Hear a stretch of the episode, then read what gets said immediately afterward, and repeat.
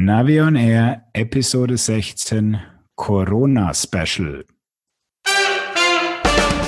Hier ist eine weitere Ausgabe von Navi on Air, dem Podcast rund um Outdoor-Navigation und smarte Gadgets.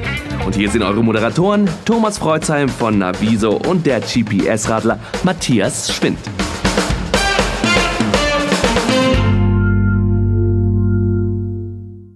Hallo Matthias. Grüß dich, Thomas. Wie geht's denn bei dir? Ja, gesundheitlich schaut's äh, sehr gut aus. Da hoffe ich auch, dass das so bleibt. Allerdings auf dem Blog merke ich dann doch die Virussituation ganz ordentlich. Das heißt, die Leute haben andere Sorgen, als sich um GPS-Geräte zu kümmern.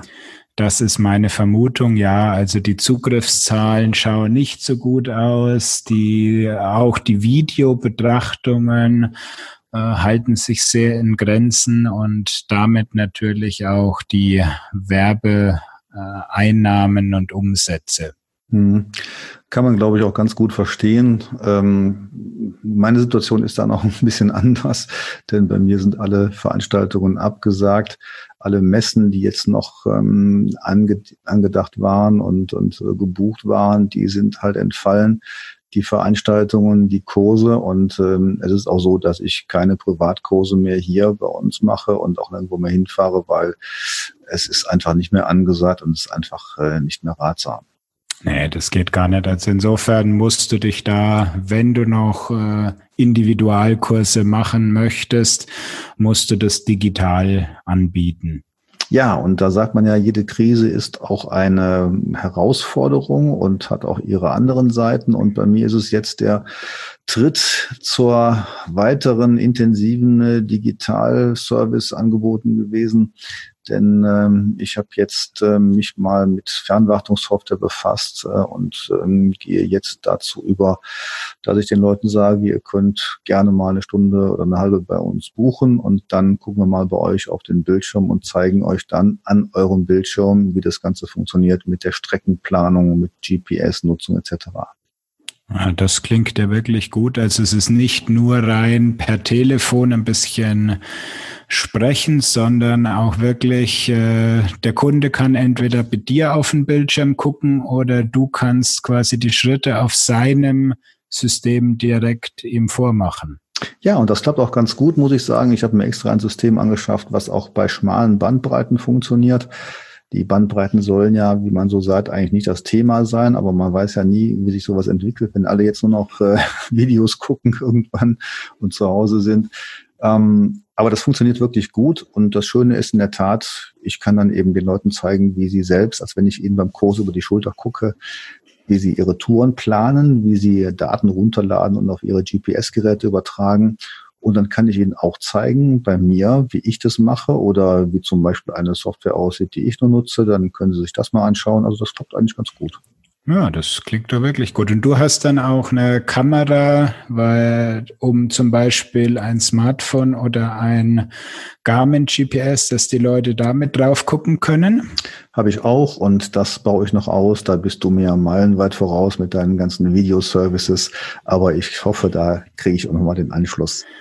Na gut, meine Videos sind ja halt einfach fertig produziert, die kannst du angucken, aber du hast eben keinen Rückkanal. Also insofern ist das bei dir schon interessant. Und ich glaube, wenn ich da mal ein Problem habe, dann melde ich mich mal bei dir, dann machen wir da mal so eine Session. Darfst du gerne machen, Matthias. Wunderbar. Ja, wie schaut's denn aus bei den Herstellern? Ähm, auch da habe ich mal kurz so angefragt und mich ein bisschen umgeschaut. Also die scheinen alle noch gute Lagerbestände zu haben. Mit Garmin habe ich auch mal telefoniert. Ähm, es betraf ja vor ja, zwei Monaten hauptsächlich äh, Festland China, während Garmin ja in Taiwan fertigt. Und da kam es irgendwie, so wie ich das äh, mitgekriegt habe, eben zu keinen oder minimalen Verzögerungen. Also die Lager sind gut gefüllt. Der Flagship Store in München ist natürlich geschlossen, aber über die üblichen Online-Kanäle sind die Geräte noch ähm, zu bekommen. Und auch gerade eben habe ich mal ein bisschen hier bei Amazon, Rose und Co in die Stores reingeguckt und da steht noch alles auf grün. Also wer solche Geräte haben möchte, der bekommt sie noch und ich glaube, da ist auch ein Hamsterkauf nicht angebracht. Ja, wobei ich immer noch nicht verstehe, warum so viele Leute so viel Klopapier brauchen. also in der Tat, ich war ja heute auch nochmal einkaufen und bei uns sind in der Tat auch die Läden jetzt ähm, so eingerichtet, dass Einlasskontrollen ähm, durchgeführt werden, dass also Kontingentierung stattfindet und äh, dass man so beim DM oder beim Aldi dann doch äh, sehr große Räume hat, wo man sich bewegen kann, ohne jetzt mit dem nächsten Kunden zusammenzustoßen. Genau. Und was mir noch aufgefallen ist, dass sie mittlerweile jetzt wirklich das Ganze mal beschränken auf zwei Packungen oder fünf Packungen Zucker und solche Sachen. Also da haben die Supermärkte jetzt reagiert. Ja, also fünf GPS-Geräte auf einmal, das wird äh, nach wie vor möglich sein. Sollte nicht das Thema sein. Naja, gut, also wir könnten ja sagen, aus unserer Sicht, die Zeit ist gut, um äh, sich mit äh, Geräte und so weiter zu befassen. Aber ich weiß ja nicht, wie deine Erfahrungen, deine Erlebnisse so sind. Ich war jetzt auch mal raus joggen und äh, wir waren spazieren gehen, ich mit meiner Frau und ähm, das ist schon interessant, wie die Leute sich so verhalten, denn man merkt bei den Begegnungen schon eine ja ziemlich äh, unterschiedliche Reaktion. So einige Leute drehen sich einfach weg und das finde ich ganz furchtbar. Ja, also die, ähm, als wenn du sozusagen sie nicht mehr angucken darfst. Und ich denke, ist natürlich wichtig, Abstand zu halten, das ist klar, aber man sollte sich einfach anschauen und auch grüßen, gerade jetzt in der Zeit. Ja, also ich war letzte Woche irgendwie zweimal mit dem Rad unterwegs und mir ist nichts Besonderes aufgefallen. Das heißt, wenn man irgendwie einen Spaziergänger überholt hat oder Begegnungsverkehr, ganz normales Aneinanderfahren oder auch Radfahrer, denen man begegnet ist, ganz normal, würde ich mal sagen. Also ich sehe da auch nichts Größerartiges angebracht. Ich meine, man überholt sowieso keinen Wanderer in zehn Zentimeter Abstand. Insofern, da fahre ich sowieso immer mit ausreichend Abstand vorbei habe ich jetzt auch in der Situation nichts äh, in der Richtung angepasst. Wenn man so drüber nachdenkt beim Joggen, da atmet man doch mehr Flüssigkeit, Tröpfchen aus. Und wenn man dann Leute überholt, ich habe dann immer versucht, eben nicht auszuatmen. Ja, und ähm, man denkt doch einfach immer wieder darüber nach, was man noch vermeiden könnte. Denn das Problem ist ja einfach, man weiß gar nicht, hat man jetzt, ist man jetzt Träger oder ähm, eher nicht. Also man muss einfach vorsichtig sein und da soll man lieber zu vorsichtig sein als äh, zu nachlässig. Ja, beim Joggen mag das noch was anderes sein, aber wenn ich da mit dem Radl an einem äh, vorbeifahre, der gerade mit dem Hund Gassi geht, würde ich jetzt mal sagen, ist die Differenzgeschwindigkeit auch so groß, dass das so schnell durch ist. Also sehe ich jetzt nicht großartig problematisch an, aber die Möglichkeit besteht natürlich immer. Mhm. Also von daher denke ich auch, dass man aufpassen sollte, wo man fährt oder rausgeht. Zu Anfang, als diese Botschaft kam, bleib doch bitte zu Hause, da habe ich mir gedacht, Mensch, das ist ja eigentlich auch teilweise kontraproduktiv, denn zu Hause, a, äh, ist man jetzt mit Leuten zusammen, mit denen man vielleicht so den ganzen Tag überhaupt nicht zusammen ist. Ja, bei uns ist das nicht der Fall. Äh, wir sind ja zu Hause sowieso im Büro aktiv den ganzen Tag. Von daher, äh, da es auch bei uns in der Wohnung ist, ist es ja eben ähm, die klassische Lage der, der, der kleinen Unternehmer, sagen wir mal so. Äh, wir sind das gewohnt, aber viele Leute, die sind das eben nicht so gewohnt und die dann einzupferchen, ja, als subjektives Gefühl, das ist dann schon teilweise wirklich Aggressionspotenzial.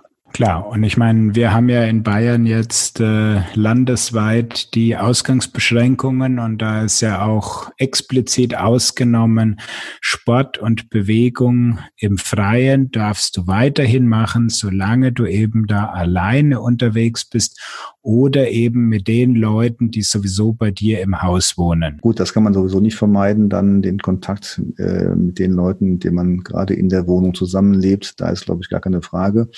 Trotzdem denke ich schon drüber nach, ob man jetzt wirklich dazu aufrufen sollte, wie ich noch vor einer Woche dachte, geht mal raus, stärkt euer Immunsystem. Momentan denke ich eher, ich bin froh, dass ich einen Garten habe, wo ich äh, mich aufhalten kann und ich weiß, dass einfach Leute rausgehen sollten und müssen.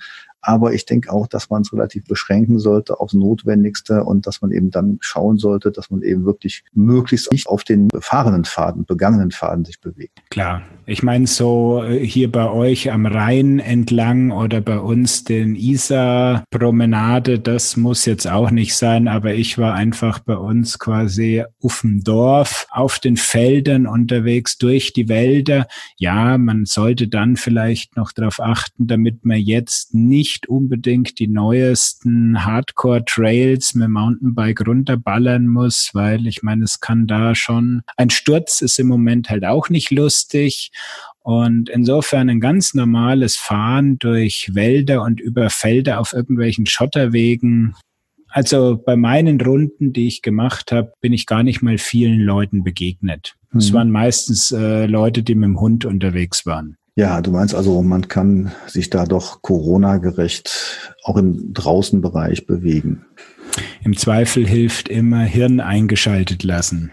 Ja, auf jeden Fall. Ja, ich habe dann auch so ganz merkwürdige Gedanken gehabt. Zum Beispiel, wenn man eine Strecke plant, dann äh, kann man ja die üblichen Planungstools nehmen wie Komoot oder Strava und äh, man müsste die eigentlich jetzt umdrehen, weil äh, auch bei Garmin gibt es ja auch so ein Popularity Routing, eben wo alle langfahren, lang gehen. Da leitet man dann einen auch bevorzugt lang in diesen Programmen und eigentlich müsste man ja jetzt so eine Lonesome Loser Strecke bevorzugen, wo eben gerade keiner lang geht und fährt, damit man dann auch wenig Begegnungsverkehr hat. Das ist guter Gedanke. Sollten wir vielleicht mal an den äh, Markus äh, oder den Herrn Wimmer von Outdoor Active weitergeben. Ja, genau. Ja, und wo du bei Outdoor Active bist, ähm, ich habe jetzt gerade Tipps äh, bekommen im Outdoor Active Blog. Auch da ist ja die Frage, was sagt man jetzt? Es gibt in der Journalistenszene auch sehr empörte Reaktionen über Influencer, die nach wie vor aufrufen, na ja, geht doch raus und so. Ich glaube, da teilt sich auch, teilen sich die Meinungen. Ich fand das sehr interessant, was die Outdoor Active Kollegen in ihrem Blog geschrieben haben. Vom 20 dritten, da steht jetzt eben Sicherheit, steht an erster Stelle, beachte geschlossene Touren und Ausflugsziele, so heißt das. Da sind so einige Hinweise drin, die ich eigentlich ganz gut finde und äh, das kann man sich mal anschauen. Genau, verlinken wir einfach mal in die Show Notes. Ich kann immer nur sagen, Beachtet natürlich die Vorgaben, die in eurer Gegend gelten und ansonsten Hirn eingeschaltet lassen und gesunden Menschenverstand und sagen, ähm, kann man das noch guten Gewissens tun oder sollte man dann doch lieber Abstand nehmen oder zu Hause bleiben? Mhm, genau. Und es sind auch Informationen drin, zum Beispiel über die Alpenvereine, Corona unter DRV, Corona unter ÖAV. Also von daher nochmal eine gute Informationsplattform. Gut, dann lese ich hier in unserem Skript von dir eingetragen eine neue App. Ja, das habe ich auch vor kurzem, ja, heute Morgen, glaube ich, mitbekommen. Da hieß es, dass es für Fitbit-Uhren eine neue App gibt. Diese App reagiert in der Tat auf die Corona-Situation. Die heißt nämlich äh, Jalapeno, eine App für Fitbit, bei der man sich nicht mehr ins Gesicht fassen soll. Ja, das ist ja eine Sache, die kenne ich von mir selber. Man fasst sich ja immer wieder ins Gesicht und das macht man so häufig. Diese App, die reagiert einfach über den Bewegungssensor so, dass wenn der Arm zum Gesicht geführt wird, dass es dann einen Alarm gibt. Und das fand ich eigentlich schon klasse. Ja, das ist äh, mal sozusagen die Enthaltsamkeit in die Gamification-Ecke rein navigiert. Gamification würde ich jetzt gar nicht mal so unbedingt in den Vordergrund stellen, sondern wirklich der sinnvolle Einsatz eines Bewegungssensors, der aus meiner Sicht ja hervorragend funktioniert. Die Dinger erkennen ja jede mögliche Sportart durch irgendwelche Einstellungen. Ich glaube schon, dass die relativ gut erkennen können, wenn der Arm zum Gesicht geführt wird. Das ist drinnen ja vollkommen egal, aber draußen, wenn man einkauft und äh, mit allen möglichen Sachen in Verbindung kommt, dann ist es, glaube ich, ganz gut, wenn man da mal gewarnt wird wird. Kann man sich auf jeden Fall mal anschauen. Ähm, da natürlich die Frage, die funktioniert dann nur auf den Fitbit-Geräten, oder? Ganz genau. Ich wünsche mir sowas eigentlich für äh, die anderen Smartwatch-Systeme eben auch. Ich, das wäre mal von uns aus ein Appell an die Entwickler für Wear OS und für Tizen und für Apple Watch und so. Also ich glaube, das wäre wirklich eine sinnvolle Sache. Das könnten die machen. Vor allen Dingen Fitbit gehört ja jetzt zu Google. Also insofern der Weg zu Wear OS sollte da dann hoffentlich nicht zu lange sein. Ja, ganz genau. Aber auch in der Zeit, der DPD-Mann hat diese Woche bei mir geklingelt. Aha, und was hat er gebracht? Er hat mir die Sunto 7 gebracht, nachdem du mich ja letzten Episode schon etwas neidisch gemacht hast, dass die bei dir schon da ist. Jetzt habe ich auch eine Sunto 7 hier liegen in Weißburgunder. Ui, das ist die Damenausführung. ja. Gut, man darf da jetzt so nicht so wählerisch sein. Genau. Äh, die besten Modelle waren eben schon weg. Genau. Dürftest du etwa die Farbe wählen? Nein, durfte ich nicht. Mir gefällt die Farbe jetzt auch nicht so super, aber ja, ich bin jetzt noch nicht so viel weitergekommen, aber vielleicht hast du ja schon ein Erfolgsrezept, wo du mir sagen kannst, wie man jetzt äh, ganz toll mit Tracks navigieren kann. Nee, also in der Richtung bin ich noch gar nicht groß vorgedrungen. Ich habe erstmal das übliche Spiel natürlich, erstmal eine Stunde Updates oder so reingeschoben, irgendwelche Karten von der eigenen äh, Umgebung runtergeladen, bin dann eben die zwei Touren, die ich letzte Woche eben gemacht habe, die bin ich dann mit der Uhr am Handgelenk mal gefahren und habe meine Strecke mit der Sunto eigenen App dann eben aufgezeichnet. Und was genau? Was interessant war, ist, direkt danach war in der Auswertung von der Uhr ein kurzer Moment drin, wo ich angeblich mal mit meinem äh, E-Bike auf 120 beschleunigt hätte. das glaube ich ist eher unwahrscheinlich. Das Interessante war dann später auf dem Portal war das dann weg. Also mhm. da war dieser Ausschlag irgendwie, haben sie den ganz normal glatt gebügelt. Mhm. Und was sagst du von der Genauigkeit jetzt der Aufzeichnung? Es ging mir jetzt wirklich hauptsächlich darum, wie fühlt sich's an? Ich würde mir einige Werte, einfach die Zahlen größer wünschen. Ja, ich denke mal, wir sollten noch mal unseren Hörern ein paar Tipps geben, was man denn jetzt eigentlich machen sollte, wenn man häufiger zu Hause rumsitzt und nicht eben raus kann oder möchte, was sollte man tun? Also was mir da als erstes in den Sinn gekommen ist, ist das, was ich auch Neubesitzern von GPS-Geräten immer empfehle.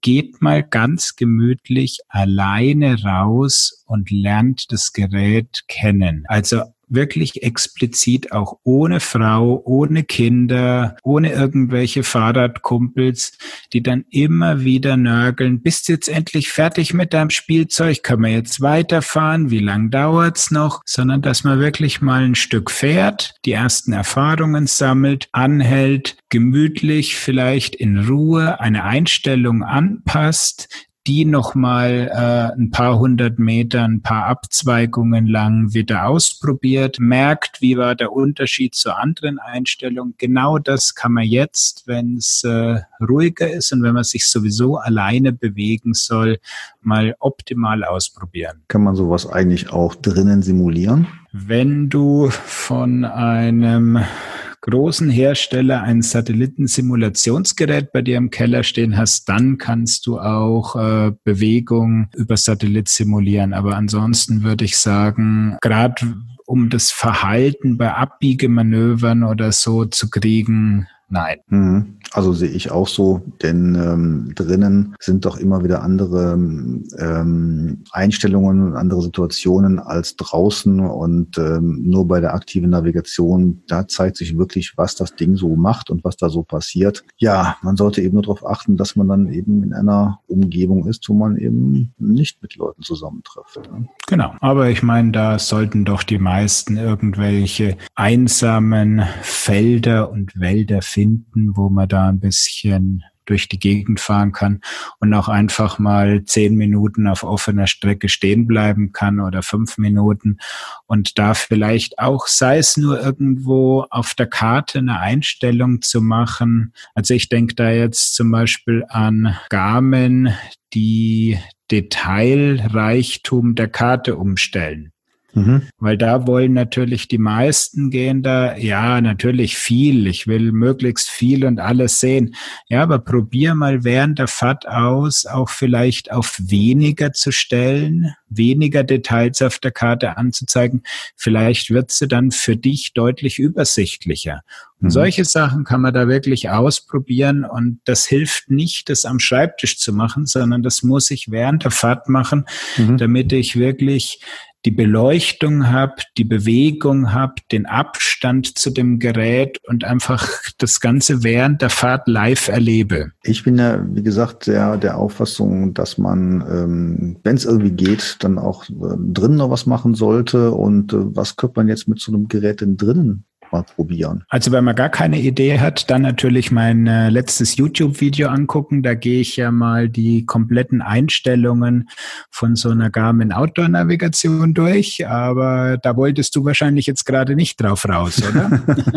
Doch, natürlich auch schon. Also man kann ja auch mal in den Garten gehen oder auf die Dachterrasse und schon da mal einiges probieren. Und ansonsten bleiben dir ja für drinnen noch die Möglichkeiten, sich mit Tourplanungssoftware zu beschäftigen. Ja, und äh, bei der Tourplanung habe ich so gehört, dass du da wieder an einem Test sitzt. Ja, ich habe ihn jetzt endlich mal mehr vorgenommen und äh, schreibe ihn jetzt zusammen und da geht's um das Quo Vadis X Also mhm. wirklich ein, ja, ich würde schon sagen, professionelles Tourplanung und Tourarchiv. Es ist ja natürlich schon etwas für die fortgeschrittenen Planer oder wo siehst du die Zielgruppe? Ja, natürlich. Das ist äh, kein Tool, was man mal so schnell gestern noch ne, keine Ahnung davon gehabt. Heute nach einer Stunde habe ich meine erste Tour ähm, komplett durch und kenne das Programm. Das ist nicht der Fall. Was ich ganz wichtig finde an dem Programm ist noch für die Leute, die nicht möchten, dass alle Touren und alles immer online in irgendwelchen Cloud-Systemen abgelegt ist, mhm. sondern bei dem Programm hast du die Möglichkeit, du lädst dir alles auf deinen Computer runter bis hin zu Routing-Möglichkeiten und kannst dann notfalls in der Wildnis im Wohnmobil noch die Strecke planen. Und das finde ich einen ganz großen Vorteil an dem Gerät. Oder auch dein Tourarchiv ist nicht so typisch Strava-mäßig für alle einsehbar und irgendwo auf irgendwelchen Surfern verteilt,